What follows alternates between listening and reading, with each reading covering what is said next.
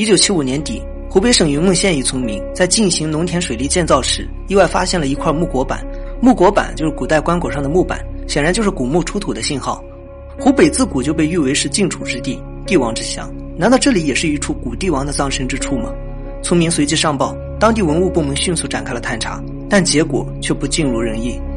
原来这里只是有一片小型的墓葬群，一共就十二个墓，而且空间都特别小，基本上里面也就只能容纳一个棺椁。像这种小墓的保护措施一般都很差，即算是保护的好，那也很少会存在有价值的陪葬文物。所以专家们不免有些失望。那还能怎么办？该挖还是得挖。但是当发掘活动开始后，在场的人都彻底傻眼了。大家好，我是白同学，今天我们要说的是两封家书。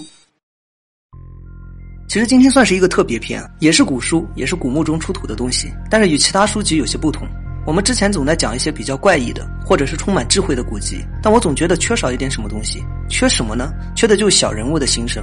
对过去来说，历史算是强者的伪装；但对我们来说，历史算是一个时代的缩影。虽然现在我们无法穿越时间，但历史人物和历史书籍却让我们的精神进行了一次穿越。不过，这种穿越是不完整的。我们回顾历史，只看到了雄才大略的汉武帝，看到了用兵如神的姜子牙，但我们却难以看到成千上万如你我一般的普通人，他们就这么坠落到了历史的长河之中，没有一点声响。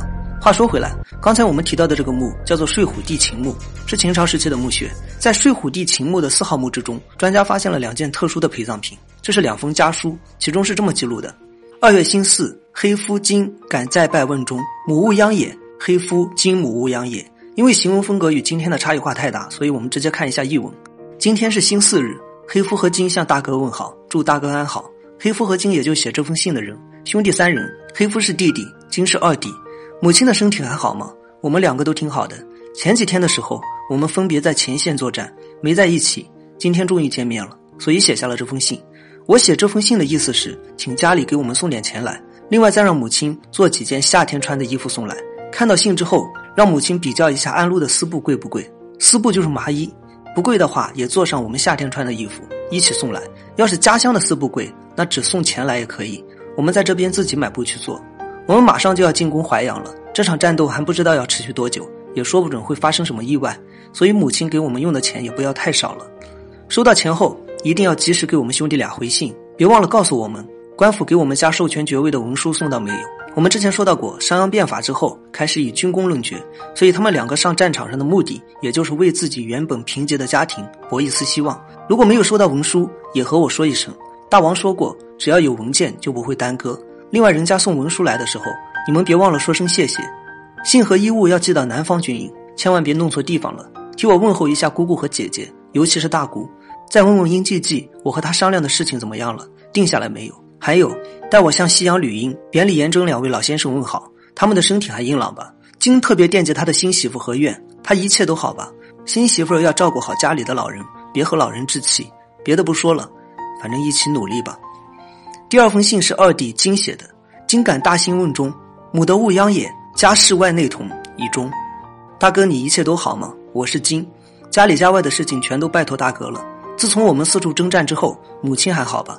身体还和以前一样硬朗吗？我记得母亲和黑夫住在一起的时候，他老人家的身体还挺健康的。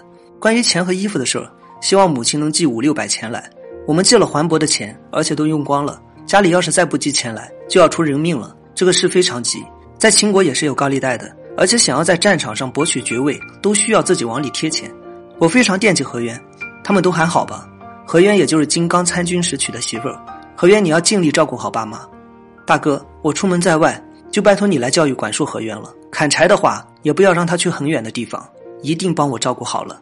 另外，我听说新地城中的百姓大都逃亡了，而且让这些原住民干什么，他们也真的不听招呼。替我向姑姑问好，他和他儿子严还好吧？为我求神祭拜的时候，如果得到了下下签，也别难过，别多想，这只是因为我在外出征战的原因，并不能说明我真的阵亡了。新地城那个地方太乱了，到处都是盗贼。大哥一定不要去那里，急急急！这两封家书写于秦讨六国时期，基于远交近攻的策略，秦国准备先招燕齐，再稳魏楚，消灭韩赵之后，再各个击破。这场灭楚之战动用了六十万大军，持续了两年的时间。联想到这段历史，总会记得秦始皇的雄才大略，却忘记了这些厚重的文字中到底包含了多少个小人物的身影。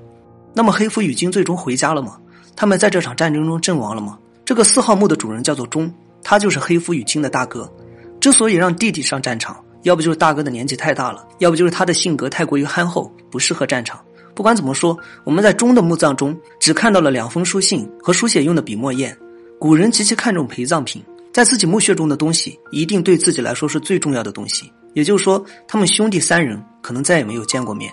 金和黑夫与这个家唯一的联系就只剩下这两封书信了。有人说过，史书上的每一个字都是有血有肉的生命。杜甫的诗中写道：“烽火连三月，家书抵万金。”以前读到这句话的时候，总会有一种朦胧感。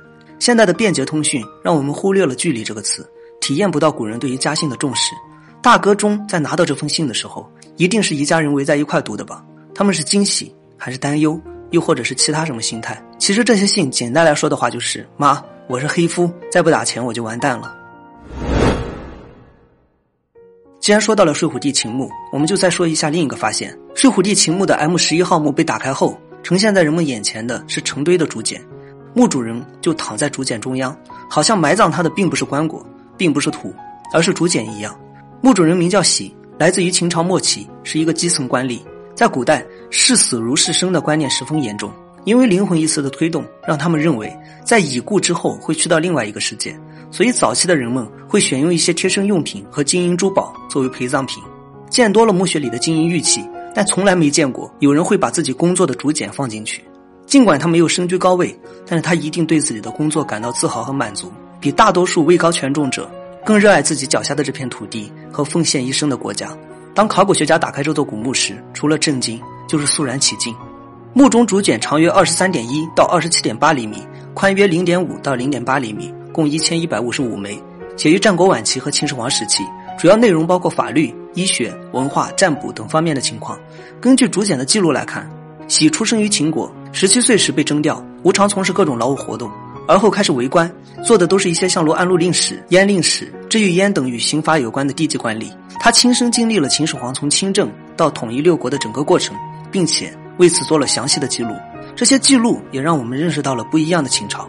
首先，秦朝是有未成年人保护法的。按照竹简内容来看，秦朝有个身高不足六尺可以免除刑罚的规定，六尺相当于今天的一米三四。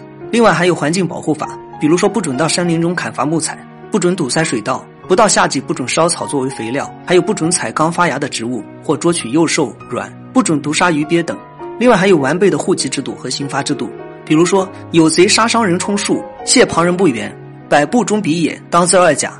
意思就是说，如果你见到别人发生了危险，你见义不勇为，就属于违法了。在疫情期间，为了避免传染，我们采用了居家隔离的方式。实际上，这一点在封诊室中也有记载。每当传染病出现后，要做的第一件事就劝感染源隔离已经感染的人员，而且还专门的隔离房。所以说，古人不傻，他们也是人，他们也会思考，也留下了很多我们尚未触及的知识。最后还是共勉吧，希望大家可以从一些古书中获得自己的感悟，让我们五千年的文化真正成为我们手上的一把利剑。